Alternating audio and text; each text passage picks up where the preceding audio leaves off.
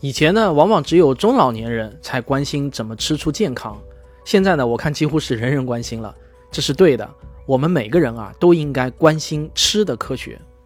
在一百多年前，人类死亡排名前十的原因中，传染病占了八成左右。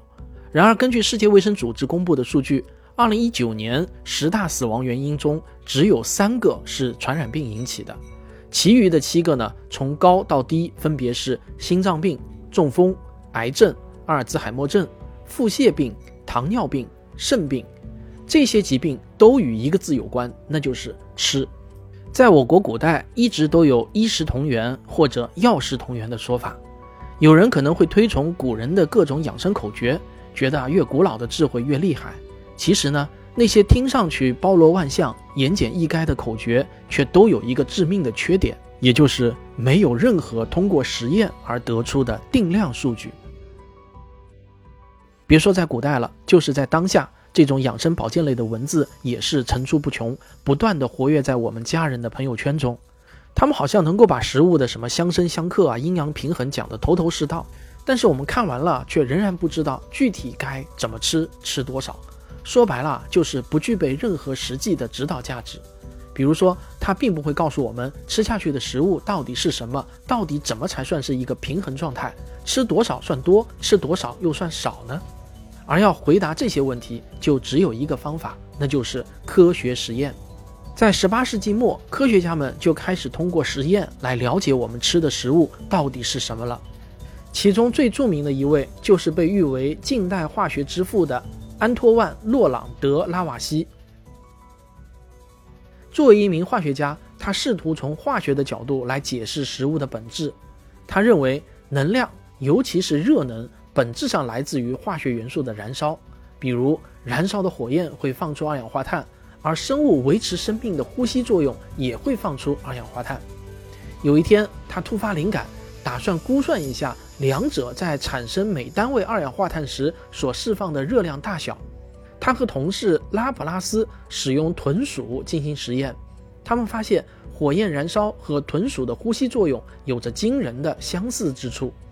他们在产生相同体积的二氧化碳的同时，竟然也释放出了几乎相同的热量。于是呢，他们觉得我们吃东西的本质就是获取食物中的碳、氢、氧这三种元素。它们进入体内后会进行类似火焰燃烧的化学反应。最后放出能量，提供生命活动。拉瓦锡的实验在当时呢，可是具有划时代意义的。他解开了食物的本质，解释了人们进食的意义。他的假说也一直统治了近半个世纪。在这段时间里，食物中的脂肪和碳水化合物，也就是糖类，也被化学家们陆续的发现。这些物质的研究进一步支持并完善了拉瓦锡的食物氧化假说。可是啊，随着时间的推移，有科学家就开始发现，拉瓦锡的假说虽然解释了维持生命的能量来源，却有一个致命的漏洞，什么呢？它无法解释生命的生长。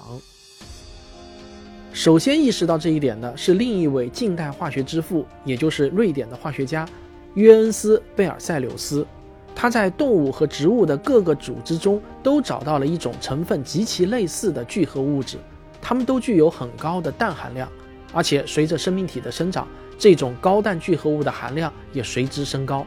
贝尔塞柳斯思来想去啊，觉得这种物质的来源只可能是来自食物，并且它是生物体的基本组成部分，地位比别的东西要高得多。一八三八年，贝尔塞柳斯借用希腊语给这个物质起了一个名字，叫做 protein，也就是第一等级的意思。它暗示了它对于生命来说的重要性是在所有物质之上的。这个词用中文来说，就是我们今天人人都知道的蛋白质。贝尔塞柳斯发现的蛋白质粉碎了拉瓦锡的碳、氢、氧三元素理论，也将人类对食品的认知向前推进了一大步。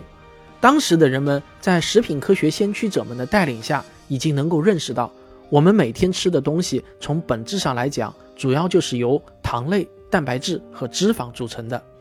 先驱者们发现的这三类物质，也为整个食品科学大厦打下了坚实的基础。构成这三大类物质的元素，主要有碳、氢、氧、氮这四种元素。科学家们也就顺理成章地认为，想要维持健康的身体不得病，只要能够平衡好这三类物质的摄入就够了，并且最好能够把食物中的碳元素和氮元素的含量之比控制在十六以内。正当食品科学家们认为食物的本质已经被彻底揭开的时候，许多新的挑战又陆续出现在了科学家们的面前。这些挑战几乎都起源于历史上一系列怪病的流行。在19世纪中叶，两位微生物学之父路易·巴斯德和罗伯特·科赫让人们认识到了存在于微观世界的致病微生物。那个年代也是微生物研究风起云涌的年代。当时的人们都觉得，一个健康的生命个体不可能无缘无故的就患上疾病。如果是患上了疾病，那很有可能就是因为微生物感染导致的。尤其是在某一个特定地区有大量的患病个体出现的时候。那微生物感染的可能性就更大了，但是医学家们却发现了反例。最具有代表性的就是在历史上已经存在了几千年的脚气病。注意啊，这个脚气病不是我们今天说的脚癣啊。有一位跟着科赫学微生物出身的荷兰科学家克里斯蒂安·埃克曼，他就下决心要分离出导致脚气病的病原微生物。结果呢，这种微生物并没有被找到。而他却发现了一个可以预防脚气病，并且对人体健康至关重要的小分子化合物硫胺，这也就是我们今天常说的维生素 B 一。这是人类历史上发现的第一个维生素。他的发现也让科学家们开始逐渐意识到，并不是所有的疾病都是由于外源性的微生物所导致的，内源性的营养缺陷也会导致致命的疾病。自那以后呢，仅仅补充糖类、蛋白质和脂肪的饮食是不足以维持生命活动的这种观点，逐渐就开始被食品科学家们所接受。食品当中还存在着一系列对生命活动至关重要的小分子物质，这也吸引了越来越多的科学家们花费毕生的精力去寻找它们。而只含有糖类、蛋白质和脂肪的饮食，也在食品科学领域有了一个新的名词。叫做纯净饮食，在后来的历史中呢，也就是十九世纪末到二十世纪中叶这段时间中，科学家们通过研究一个又一个的怪病，发现了越来越多的维生素。比如，在对糙皮病的研究中发现了维生素 B 三，在对夜盲症的研究中发现了维生素 A，在对佝偻病的研究中发现了维生素 D 等等。维生素的家族也是不断的壮大，发展至今已经多达十三个。每一种维生素被发现的故事，那就如同一部充满了悬疑色彩的侦探小说，精彩到让人拍案叫绝。我向大家推荐一个叫“科学龙卷风”的自媒体号，里面就有这些关于维生素的精彩故事。与此同时呢，到了一九二九年，使用发射光谱学的方法来分析食品中微量元素成为了可能。在食物中，除了能够检测到大量的钙、镁、钾、钠和磷外，还能检测到铁、铜、锌、锰等一系列微量矿物质元素，这使得食品科学家们开始思考，这些物质是否也起着关键的作用呢？随着维生素的问题逐渐被解决，他们就开始研究单个矿物质的需求量。一系列实验都证明了这些微量元素与维生素一样，虽然需求量不大，但也是必不可少的。到此为止呢？食品科学家们终于算是找全了维持人类生命所必需的所有营养素。如今，我们随便翻开一本目前的食品科学教科书或者是科普书籍，一般呢都能看到他们把这五类物质与生命的基础，也就是水，一起并称为六大类营养素。有人可能会追问，会不会有新的对生命至关重要的营养素还没有被发现呢？现在我们当然不能说完全没有可能。只不过按照目前科学共同体的观点，我们只要保证糖类、蛋白质、脂肪、维生素和微量元素的正常摄入，就足以维持人体的生命活动了。当然，我也听到过一种说法啊，说茶叶中的茶多酚可以被称为第七类营养素。我在这里啊，必须提醒大家，这并不是属于目前主流科学界的观点。毕竟呢，不喝茶并不会导致我们某项生命机能的瘫痪。不过，既然说到这里啊，我们还可以继续追问：像茶多酚这类对我们的基本生命活动来说是可有可无的物质，在食品科学里又属于什么地位呢？除去有毒有害的物质不算，食物中所含有的成分可远远不止我们上面所说的那六类啊。要回答这个问题，那就不得不提到上个世纪八十年代诞生于养生大国日本的一个概念，叫做功能性食品。其实这就是我们经常听到的保健食品。当时的日本呢，已经步入到了老龄化社会，面对不断上涨的养老医疗费用，日本厚生劳动省就开始批准对健康有益处、具有保健功能的食品上市，以改善日本老龄人口的健康。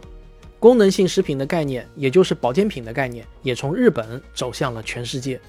不过，我们必须要明白一点啊，所有的食物在某种程度上来说呢，应该说都是具有功能性的。所以，这个领域呢，通常也是伪科学泛滥的地方。一九九四年，美国国家科学院食品和营养委员会将功能性食品定义为任何可能提供传统营养素以外的健康益处的食品或食品成分。国际生命科学研究所将它们定义为存在生理活性成分，在提供基本营养的基础上具有健康益处的食物。这两个定义啊，讲的其实呢都是一个意思，也就是六大营养素以外的对健康具有益处的食物。而如何证明对健康具有益处，那就必须提供一套完整的科学证据。注意，是一套完整的科学证据。就拿美国食品药品监督管理局 FDA 为例。任何标签上想要标明某种食品或者食品成分可以降低患病风险，就必须遵守健康声称科学评价的循证审查制度。这个审查制度采取了循证医学的核心思想，它要求精心设计并提供实验室水平的体外活性试验、单次小型且有效的临床试验、可复现的流行病学试验以及可复现的大样本随机双盲对照试验的结果。同时呢，还必须附上一批独立科学家们的专家意见。但很可惜，目前频繁出现在我们面前的保健品，往往啊只有前两类证据，比如只是做了几个体外实验就宣称具有抗血栓功能的纳豆激酶和抗氧化之王的虾青素等等。那么目前通过了 FDA 这套制度的保健品到底有哪些呢？我们经常听到的就有来自鱼类脂肪中的 EPA。也就是二十碳五烯酸和 DHA，也就是十二碳六烯酸等，其实啊，绝大部分还是来自于植物的代谢产物，像膳食纤维、类胡萝卜素、大豆蛋白和植物甾醇等，这些呢都被认为是有益健康的功能性成分。然而，可食用的植物中还含有成千上万种这类被称为植物次生代谢产物的化合物。这些化合物对疾病或健康的影响都还是未知数，这也正是现在的食品科学家们正在探索和努力的领域。就目前对其中叫做多酚类的非营养物质来说，科学家们已经发现了超过八千多种。可惜的是呢，我们对它们的了解啊依然很少。所以，如果以后啊有人拿了几个体外活性实验就来给您推荐某种保健品的话，您不妨反问一句。这个保健品是否有一套完整的科学证据来支撑呢？当然了，这个节目的重点，我并不是要指导大家该怎么去选择保健品，我还是希望大家能够抓住事物的本质，从分子的层面来理解我们吃下去的东西到底是什么，以及它们又是如何影响到我们的新陈代谢的。换句话说，我不仅仅要给你一份怎么吃的指南，我还要把背后的原理给你讲清楚。这就是我的新节目《吃货科学指南》想要达到的目的。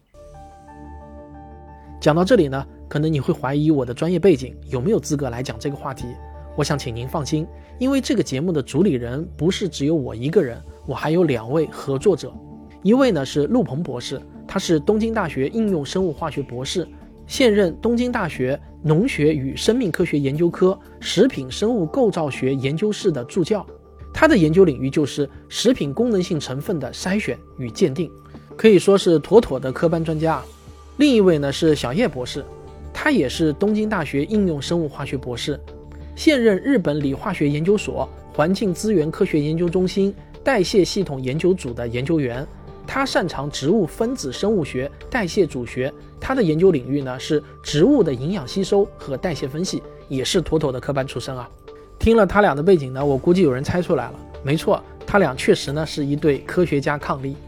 陆鹏博士啊，他也是我们科学声音写作训练营的营员。